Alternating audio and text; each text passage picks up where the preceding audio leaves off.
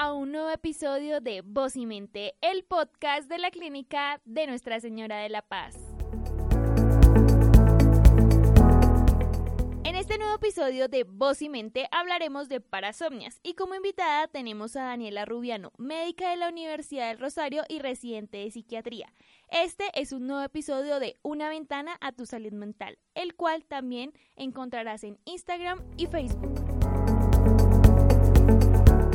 este nuevo capítulo de, de, Una ventana a tu salud mental de la Clínica de la Paz. Mi nombre es Daniela Rubiano y como les había comentado, hoy vamos a hablar sobre parasomnias. Sin embargo, quisiera iniciar este live haciendo claridad sobre qué es el sueño. Muchas veces hablamos de él, pero no sabemos realmente que el sueño es una función biopsicosocial muy importante para el ser humano y que además es un proceso fisiológico que va a agrupar una serie de procesos biológicos y químicos bastante complejas que eh, son fundamentales para el desarrollo de nuestras actividades. Eh, en el español solemos utilizar sueño a la actividad onírica, eh, como la actividad del soñar, aunque son procesos totalmente diferentes. ¿Y por qué es importante hablar de esto? Porque las parasomnias como tal son un trastorno en la calidad del sueño y en la arquitectura. Usualmente hay dos fases, la fase REM y la fase no REM, y las parasomnias son todas estas experiencias que pueden resultar extrañas, incómodas, que van a ocurrir dentro de alguna de estas dos fases, como les comentaba, y que además van a incluir una serie de comportamientos, eh, movimientos, ya sean eh, comportamientos motores, automáticos, que sean vivencias bastante complejas o simples y como les comentaba pueden generar unas alteraciones bastante importantes en la calidad del sueño. Esto traducido en un mal descansar, en un mal dormir y obviamente podría verse exacerbado o influenciado por algunos síntomas afectivos. Entonces, eh, para empezar, quería eh, que habláramos un poco acerca del término parasomnias. Ese es un término realmente eh, o relativamente nuevo, lo acuñan en 1932 por el doctor Henry Roger, eh, un doctor francés, quien dice que las parasomnias vienen de todas esas alteraciones que aparecen por el dormir. Y entonces pueden aparecer, como les decía, muchísimos comportamientos diferentes. ¿Cuáles son las características de las parasomnias? Son exclusivas del sueño. Esto significa que pueden aparecer únicamente cuando la persona duerme.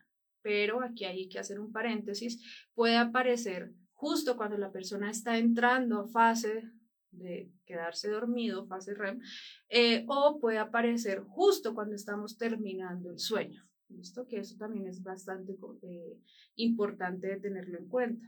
Estos eventos son indeseables y son demasiado molestos para las personas que los, que lo sufren. Entonces, em, no solamente va a alterar la calidad de vida de la persona per se, sino de la calidad también del dormir de la persona con la que comparte la cama. Y eh, esto eh, también es importante tenerlo en cuenta porque son usualmente los eh, compañeros de cama los que se dan cuenta que las personas sufren algún, alguna de estas alteraciones. ¿Listo?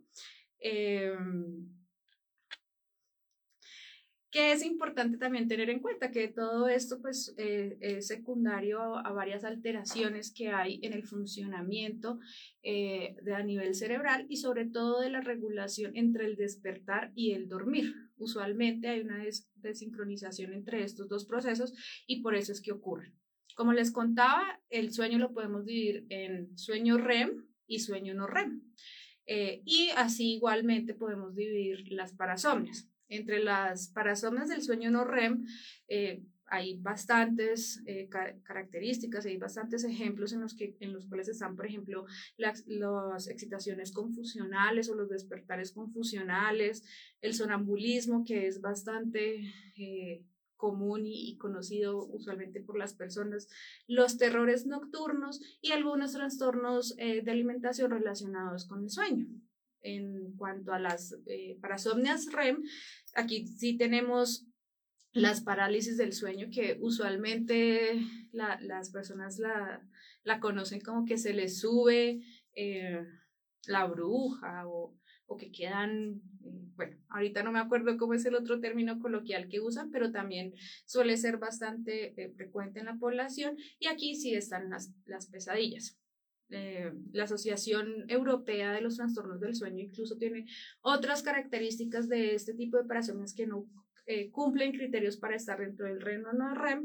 Y aquí pues digamos que así hay bastantes subtipos como el síndrome de la cabeza explosiva, las alucinaciones relacionadas al sueño eh, o las parasomnias de, relacionadas a algún trastorno médico o, algún trastorno eh, relacionado a algún medicamento o uso de sustancias, que también lo mencionaremos más adelante. Dentro de las no REM, eh, aquí es muy importante y quisiera aclarar lo de los los factores desencadenantes que pueden aparecer o que pueden estar asociados a la aparición de este tipo de trastornos del sueño. Y el principal va a ser la privación del sueño. Eh, esto es importante porque el no dormir predispone a que yo tenga este tipo de trastornos. Además de eso, el estrés físico, el estrés emocional, la reactivación de síntomas afectivos como la tristeza, la ansiedad, podrían empeorar aún o desencadenar estos trastornos. Y hay, algunos, eh, hay algunas alteraciones fisiológicas como la fiebre, como la menstruación, diferentes estímulos ambientales, eh, algunos trastornos comórbidos como la apnea obstructiva que pueden también desencadenar. Eh, las, las parasomnias y algunos medicamentos, principalmente algunos medicamentos que paradójicamente se utilizan en algunos casos para manejar el insomnio, como los medicamentos Z, especialmente el solpirem, la sopiclona o eh, el sopiclón y el saleplón, perdón, y además de esto algunos antipsicóticos, algunos anticolinéricos y el litio. Entonces también es muy importante que ustedes, si tienen alguna alteración en los trastornos del sueño y además de eso están utilizando algún medicamento, se lo hagan saber a, su médico, a su psiquiatra para evaluar si es algo relacionado con el medicamento o estamos frente a algún otro trastorno del sueño que sea importante tener en cuenta.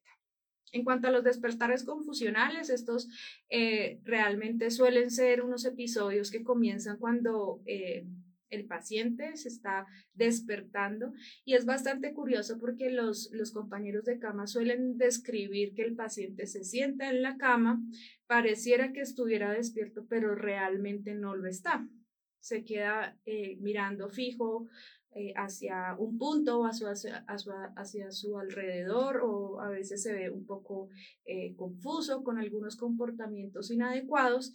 incluso podrían hacer, llegar a ser comportamientos que pueden tornarse violentos. Aunque eso es bastante atípico, lo más importante en estos casos es tratar de no forzar el despertar. es algo que quiero que, que, que, lo, que lo tengan en cuenta porque cuando se trata de despertar al paciente, podría ser que estos comportamientos agresivos eh, empeoren. Lo otro es que usualmente el paciente o la persona que la sufre mejor no recuerda haber tenido este evento, por lo cual eh, hay un recuerdo que es bastante ausente o incompleto. Eh, hablemos un poco también del sonambulismo, que es uno de los digamos que una de las parasomnias más frecuentes. Es muy común, sobre todo en los niños, la idea es que en el adulto no aparezca eh, o que se haya mejorado y eh, sobre todo está asociado con conductas que no tienen ninguna repercusión, como limpiar, abrir puertas. Sin embargo, hay que tener bastante cuidado de no exponerse, sobre todo eh, cuando los pacientes, por ejemplo, abren la puerta de su cama, de su, de su casa. los terrores nocturnos es eh, estos episodios donde hay un llanto incontrolable, usualmente son de niños, son totalmente diferentes a las pesadillas. Por eso es muy importante que puedan describir cómo son los síntomas. La idea es que eh, este es un pequeño abrebocas para que sepan que existen varios trastornos del sueño relacionados con algunos actos motores eh, que interrumpen la calidad del sueño y que es muy importante reconocerlos para poder darles un adecuado manejo. Con esto cerramos el tema del día de hoy. No olviden seguirnos en todas nuestras redes sociales. En Instagram aparecemos como arroba Clínica La Paz, en Facebook como Clínica Nuestra Señora de la Paz Bogotá slash Colombia y en Twitter como CL La Paz. Sintonízate con nosotros. Recuerda que en guion, edición y conducción, quien les habló fue Laura Hernández. Hasta pronto.